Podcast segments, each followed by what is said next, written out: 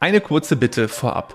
Wenn du von diesen Impulsen hier profitierst, freue ich mich, wenn du mir eine kurze Bewertung dalässt und auch den Podcast abonnierst. Das vergessen nämlich ganz viele.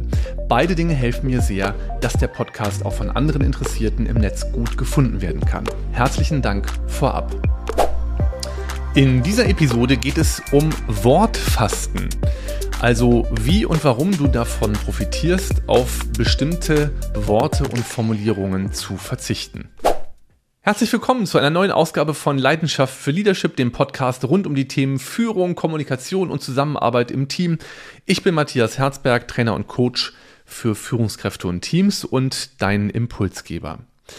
Diese Folge reiht sich ein in den Reigen der Episoden, die in den Grundkurs Kommunikation gehören. Heute möchte ich dich gerne dafür sensibilisieren, warum es Sinn macht, auf bestimmte Worte oder Formulierungen zu verzichten. Erstens, kennst du Sätze wie man müsste mal oder hier müsste mal der Tee nachgefüllt werden oder man müsste mal hier einige Dinge verändern. Also die erste Frage ist, wer ist denn Mann? Das spült alles irgendwie weich, das ist unpräzise. Ich empfehle dir im ersten Schritt, ersetze mal Mann durch ich oder sprich mal eine Person an oder stell mal eine Frage. Wer füllt hier den Kaffee oder Tee auf? Ähm, oder ich finde wichtig oder ich wünsche mir das. Also übernimm mal Verantwortung und verzichte auf das Wort Mann. Zweitens, muss fasten. Wie oft sagen wir, ich muss noch dies oder jenes, ich muss noch zum Sport, ich muss das noch fertig machen, ich muss noch dieses und jenes. Muss macht das Leben schwer, weil es impliziert, dass wir keine Wahl haben. Und wir haben immer eine Wahl. Natürlich gibt es Dinge, die erledigt werden müssen. Bei mir ist es auch so, zum 20. eines jeden Monats muss die Finanzbuchhaltung zum Steuerberater eingereicht werden. Das muss dann fertig sein. Dennoch kann ich auch sagen, mir ist es wichtig, dass es dann fertig ist oder ich werde das noch fertig machen. Muss macht immer Druck und deswegen empfehle ich schlicht und ergreifend, sag doch einfach, ich möchte oder ich werde. Drittens, aber fasten.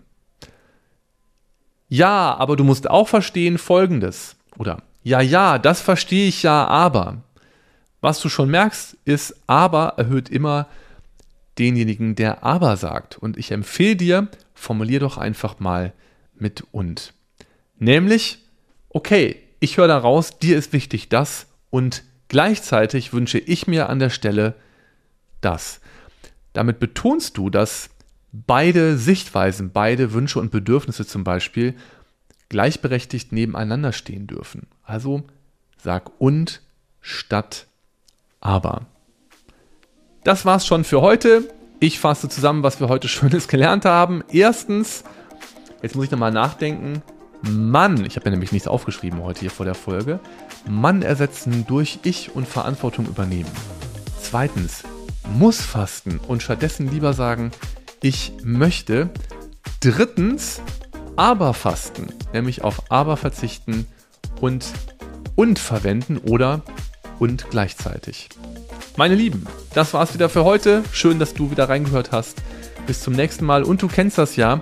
Wenn dir diese Folge hier gefallen hat, dann empfiehl diese Episode oder auch ganz generell den Podcast doch gerne weiter. Das geht in den meisten Playern einfach über den Teilen-Knopf, sodass noch mehr Menschen ähm, in den Genuss von diesen hoffentlich hilfreichen Impulsen kommen. Danke fürs Zuhören und bis bald.